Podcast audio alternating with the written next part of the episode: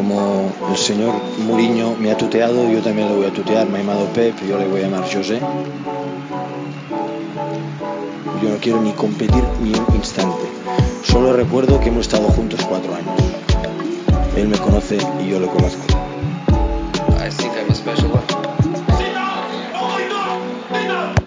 Olá, meu nome é Carlos Lopes e sejam muito bem-vindos a mais um episódio do Mourinhos versus Guardiolas, um podcast de bola na rede.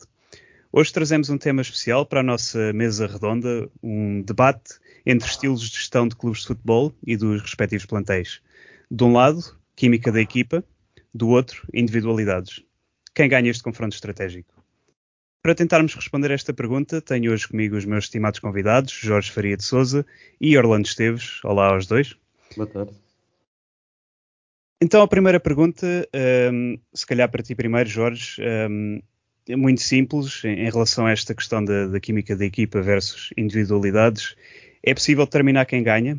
Uh, por exemplo, se, se pensarmos no, no, Leicester do Ranieri ou no, ou no Porto do Mourinho, portanto, aquele primeiro ano em que ganha a Taça UEFA, em que os jogadores ainda eram relativamente desconhecidos do panorama europeu, um, e sendo essas, portanto, esses dois exemplos, equipas coesas, portanto, da química da equipa, um, versus, o, por exemplo, o PSG atual do Galtier ou os Galácticos do, do Carlos Queiroz, vocês sentem que, em média, uma estratégia tem mais hipóteses de vencer que a outra? Ou, ou é como diz a velha máxima, cada jogo é um jogo? Portanto, primeiro para ti, Jorge, e desde já bem-vindo mais uma vez. Antes de mais, cumprimentar-te a ti e ao, e ao Orlando e aos nossos ouvintes. Eu acho que, obviamente, uh, o que apaixona os adeptos uh, é também essa, essa união do grupo. E isso é absolutamente, absolutamente, é um dado absolutamente determinante uh, para, para, que, para que as equipas consigam atingir os seus, os seus obje, objetivos. A verdade é que um balneário fraturado é sempre muito mais difícil, por mais talento que tenha, terá sempre muito mais dificuldades em, em, em, conseguir, em conseguir vencer. E tu, tu referiste uh, dois exemplos do, do, que foram Paris Saint-Germain uh, e, o, e o Real Madrid dos Galácticos. E a verdade é que olhamos para esses dois plantéis e parecem-me parecem algo desequilibrados e depois podemos explorar um bocadinho mais. Eu até acrescentaria uh, aqui um outro emblema que, que esta época já investiu 611 milhões de euros a contornar, como sabemos, o fair play financeiro e ao Chelsea, um, que também está, está a ter vida muito difícil, se a não me falha, está em décimo lugar na, na, na Premier uh, e acabou por perder no, no sinal e do Na Park frente ao Dortmund esta, esta semana na primeira mão da, dos oitavos da Champions e portanto uh, diria que até podemos acrescentar também este exemplo. Uh, efetivamente são dois contos de fadas, quer o Futebol Clube do Porto de, de José Mourinho, quer, um, quer o Leicester de, de Ranieri. Uh, o Leicester na altura vinha de uma, de uma época muito difícil, tinha ficado em 14 uh, é verdade, e há pouco em off falávamos sobre isso, é verdade que tinha um plantel absolutamente extraordinário. Uh, quando olhamos para Kasper Schmeichel, para, para Fuchs, uh, o próprio Wes Morgan, que era muito importante uh, como capitão de equipa, uh, o Kanté, Drinkwater, todos os jogadores que depois, a maior parte deles, Jamie Vardy e Mares, que acabaram por depois, alguns deles, como sabemos, rumaram para outros, para outros emblemas, um, e hoje em dia ainda há aqui um, um, um sobrevivente no Leicester que se chama Jamie Vardy, que tem uma história absolutamente extraordinária ao serviço dos Foxes, uh, mas acabou por ser uma, uma época uh, uma época fantástica da equipa liderada por, por Ranieri. É verdade que também defrontou uh, um City um, que era o início, se a memória não me falha, era o início do, do, do City de Guardiola, com aliás ainda era, ainda era o City de Pellegrini. depois tinha um, um Tottenham e um, e um Arsenal uh, aquém das, das expectativas e acabou por, por, ir surpreendendo. E há sempre aquela velha máxima, quem passa, uh, o, quem passa o Boxing Day em primeiro normalmente é campeão, e eu acho que só a partir dessa altura é que, é que os adeptos, os próprios adeptos começaram, começaram a acreditar, uh, mas foi uma época, uma época extraordinária e recordo os 24 golos de, do Vardy foram, foram absolutamente determinantes e, e, teve inclusivamente aquele período dos 10 jogos, se não, se não me falha a memória, ou dos 11 jogos sempre a marcar, que também foi na altura um recorde da, da Premier League. Uh, portanto, momentos muito, muito, muito importantes para, para a história do Leicester. Um, Orlando, uh, olá a ti também, e a mesma pergunta. Portanto, achas que consideras que alguma destas estratégias em média vence sobre a outra, ou, ou é um bocadinho mais uh, jogo a jogo e, e, nunca se sabe? Olha, antes de mais dizer que é um gosto estar aqui, cumprimentar-te a ti e, e, ao Jorge e claro àqueles que, que nos acompanham. Um, acho que, que, o lado mais bonito do futebol, como o Jorge disse e bem, uh, é o lado imprevisível, não é? Nós sabermos que, apesar de termos, em teoria, os melhores jogadores num, num lado, não quer dizer que aquele que é teoricamente o mais fraco não consiga, por vezes, superar-se e, e, vencer, vencer os nomes mais, mais mediáticos. O futebol tem isso, não é? O futebol tem, tem essa, essa questão de, de de nos surpreender e de conseguir surpreender várias vezes. Eu diria até que quase todas as épocas temos alguém que, supera as expectativas. E, e, esse é o lado bonito, é, é o lado em que, em que todos nós, como adeptos, e, e, e não só, uh, nos juntamos e acabamos por, uh, por apoiar essas equipas que, em teoria, seriam, seriam outsiders. Orlando, eu lembro-me, por exemplo, diz, diz. Eu aproveito, aproveito, aproveito para, pegando naquilo que estavas a dizer, eu acho que este ano temos que dar aqui também uma menção ao, ao Nápoles. Uh, depois de ter tantos jogadores e jogadores que eram referência no clube, uh, e foi uma opção estratégica, uh, contratou jogadores muito jovens e está a ser, está a ser um, um trabalho absolutamente extraordinário do Spalletti e que depois de Maradona, mais de 30 anos depois, uh, neste momento estão a caminhar a passos largos para o Scudetto. E não só, mesmo a campanha que estão a fazer na Europa também acaba por ser, por ser interessante. Um, eu diria até, acrescentaria até aqui outra, outra questão, outra equipa que a mim me marcou bastante, até mais ou menos recente, que foi o Ajax, na altura com o Frankie de Jong, com, com Dalict, com, com, com jogadores que, que, acabaram também por, alguns deles por, por ingressar noutros, noutros emblemas. Atenção que o Ajax também é, é um emblema que merece muito respeito pela sua história e pela sua qualidade, obviamente, e pelo projeto, inclusive, é que tem. Um, mas são sempre equipas que nós, de alguma forma, ficamos, ficamos com, com algum carinho por elas e tentamos até acompanhar. Uh, este ano, concordo, concordo. Acho que, o Nápoles acaba por estar a fazer um, um percurso muito interessante. Eu, eu, queria até acrescentar outra questão, que é se o futebol fosse apenas somar os melhores, eh, eu diria que provavelmente ganhavam sempre os mesmos, não é? Porque, de certa maneira, os mais poderosos financeiramente, e neste momento temos alguns exemplos disso, e vocês já referiram alguns, uh, neste momento estaria já decidido quem é que seria campeão, não é? Temos equipas a investir milhões e milhões, mas a verdade é que todos acreditamos que, que há outros valores que se levantam. Um deles é a tradição. Uh, o Real Madrid, por exemplo, apesar de ser um clube que que, que, investe algum dinheiro comparativamente com outros, por exemplo, os, os emblemas nacionais. Uh, a verdade é que não tem investido tanto como, uh, como um Chelsea, ou como um Manchester City, ou como um PSG, mas a verdade é que tem conseguido nas na última década vencer uh, várias vezes a competição mais importante de clubes a nível europeu.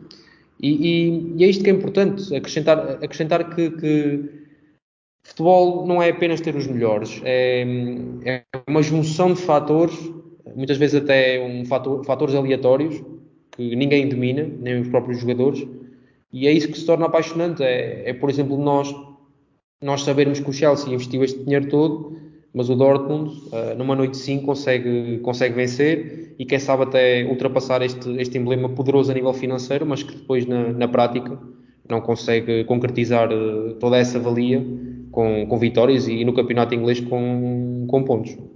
Eu até acrescentaria o seguinte: uh, além de, de, ser fundamental ter um bom grupo, um, um bom balneário, uh, é muito importante a liderança. E o, o Orlando falava do, do, Real Madrid, é bom recordar uh, a carreira extraordinária de treinador do, do Carlo Ancelotti, que acaba por vencer mais uma Liga dos Campeões.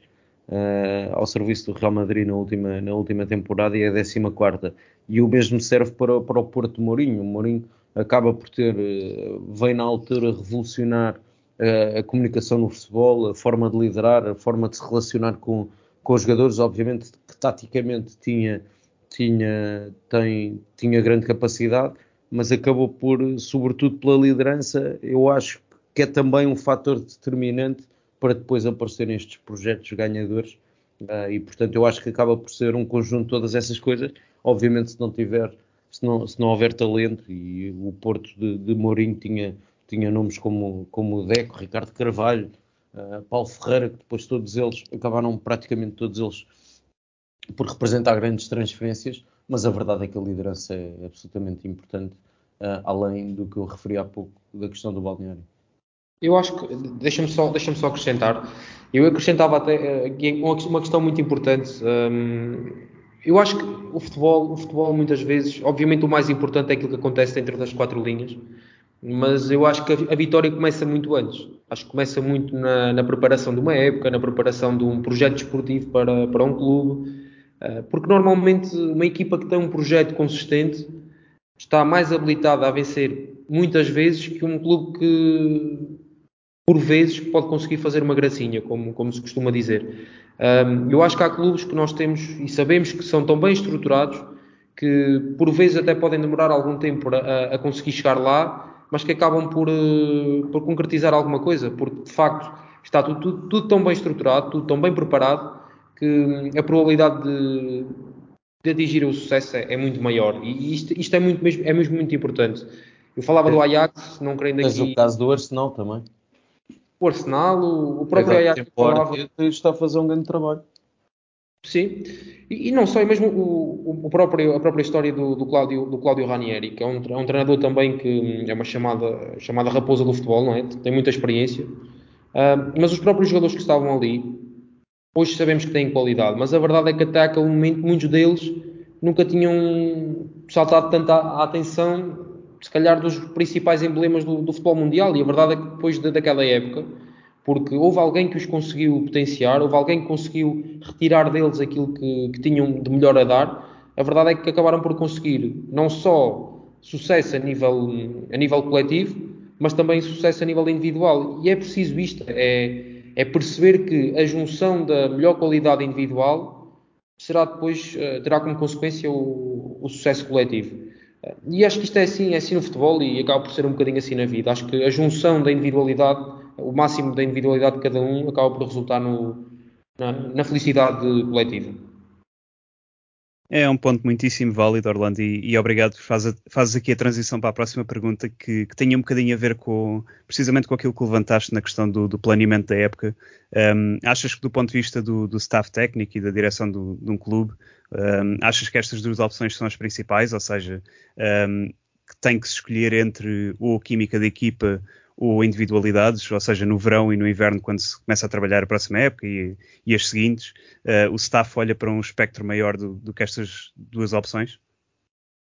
Olha, eu, eu toco muito na, na, ideia do futebol ser um bocadinho a imagem de um puzzle. Um, óbvio que nós podemos ter aqui peças bonitas, mas se elas não encaixarem umas nas outras, não faz sentido, não é? Não faremos, não faremos puzzle nenhum.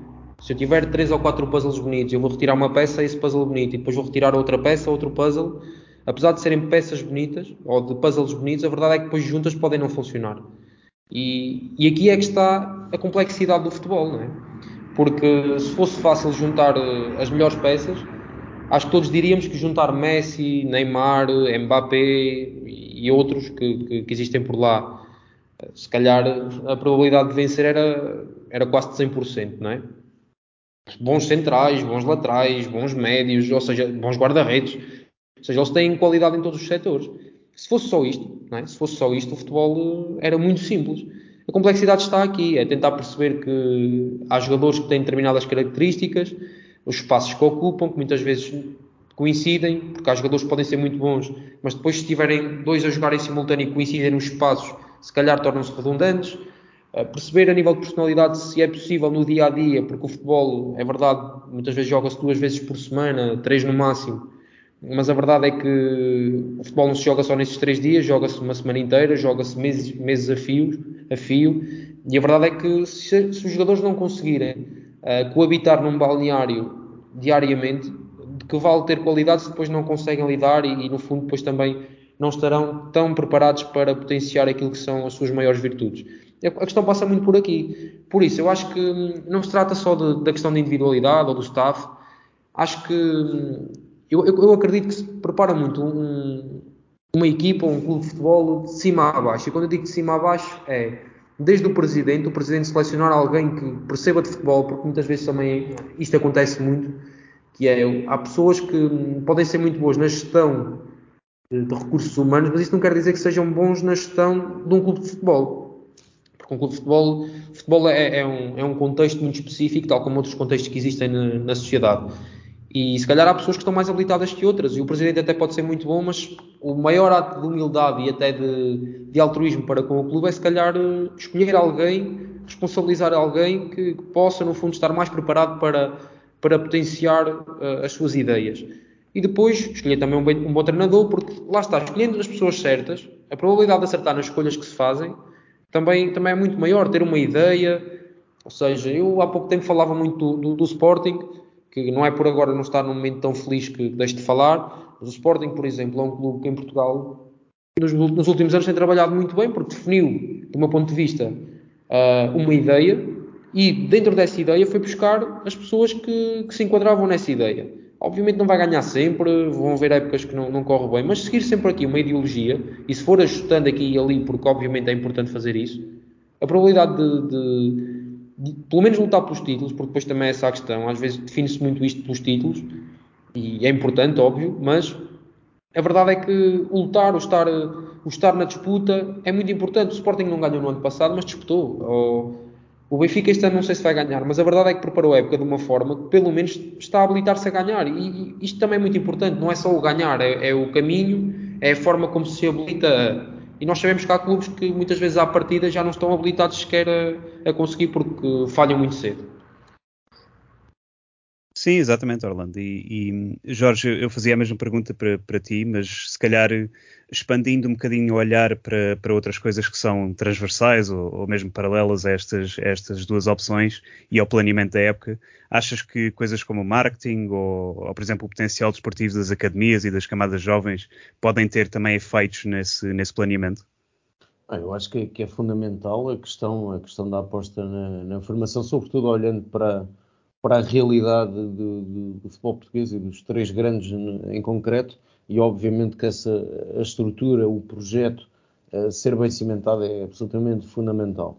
Eu há pouco falava do, do Chelsea, que tem, uh, tem, por exemplo, investiu 611 milhões, mas depois não tem um único ponta de lança no plantel, não deixa de ser, de ser absolutamente uma gestão absolutamente esquisita, ou, ou se quisermos olhar para, para o Real Madrid dos Galácticos era Beckham e Pavones, portanto tinha um plantel absolutamente desequilibrado.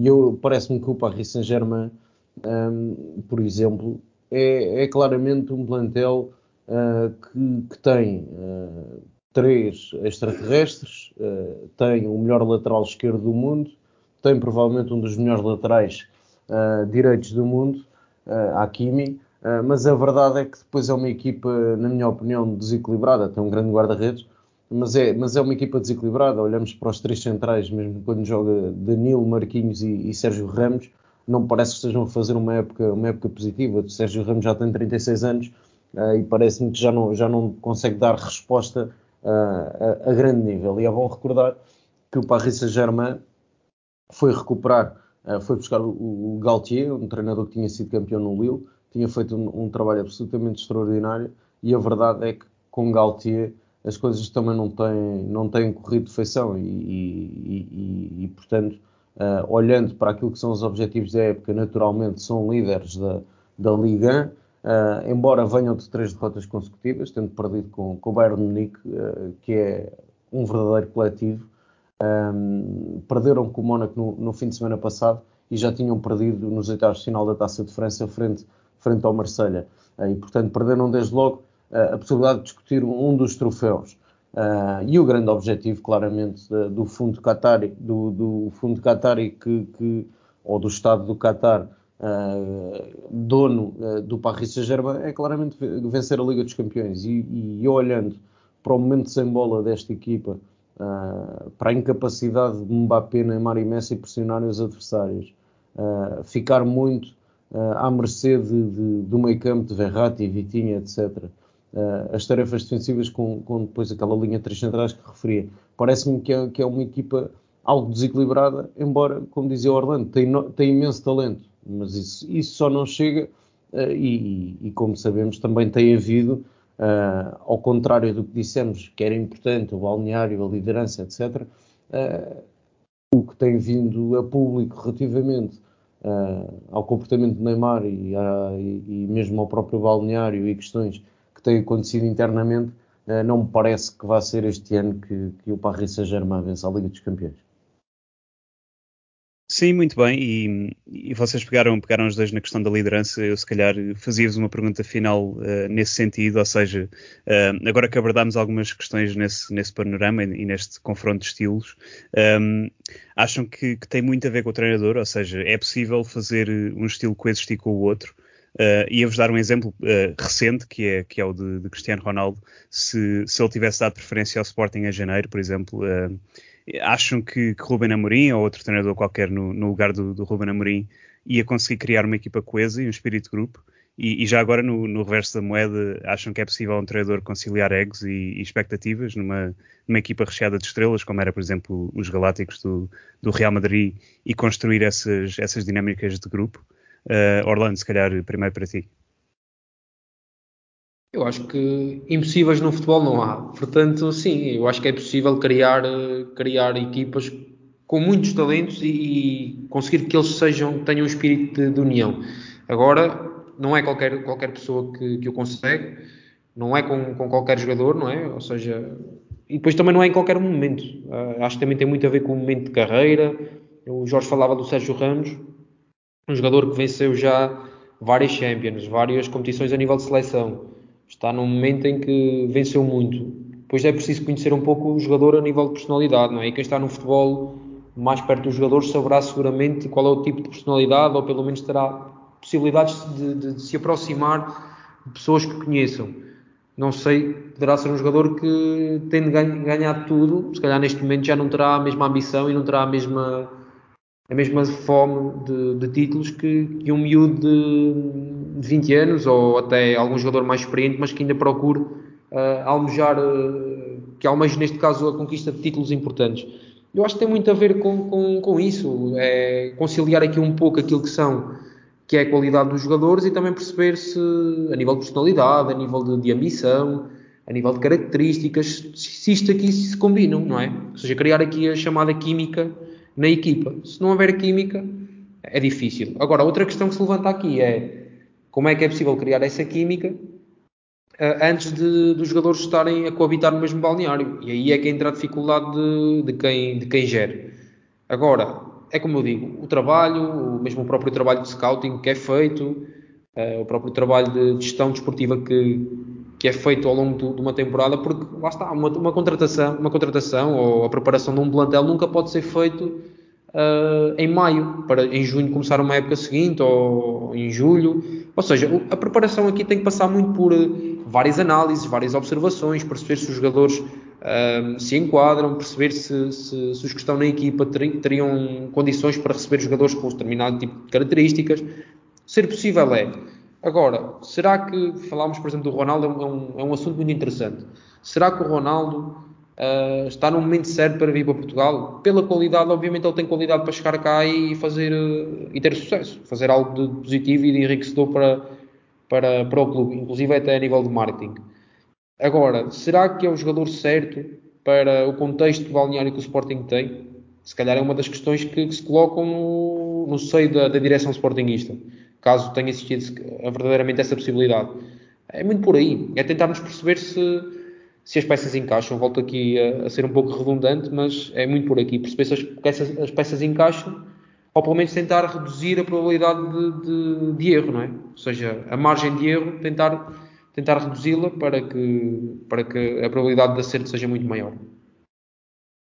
Sim, precisamente. Uh, Jorge, achas que uh, concordas com o Orlando? Portanto, isto uh, Olha, para ti também é uma questão de treinador, ou seja, o treinador não só faz a equipa como uma equipa que consiga conciliar essas individualidades e o talento individual dos jogadores a um espírito de equipa torna um treinador muito bom. Portanto, nós falámos aqui do Ranieri, do Mourinho, do Ancelotti, portanto, treinadores que, que, que têm o nível que têm, se calhar, porque conseguiram fazer esse, essa dinâmica.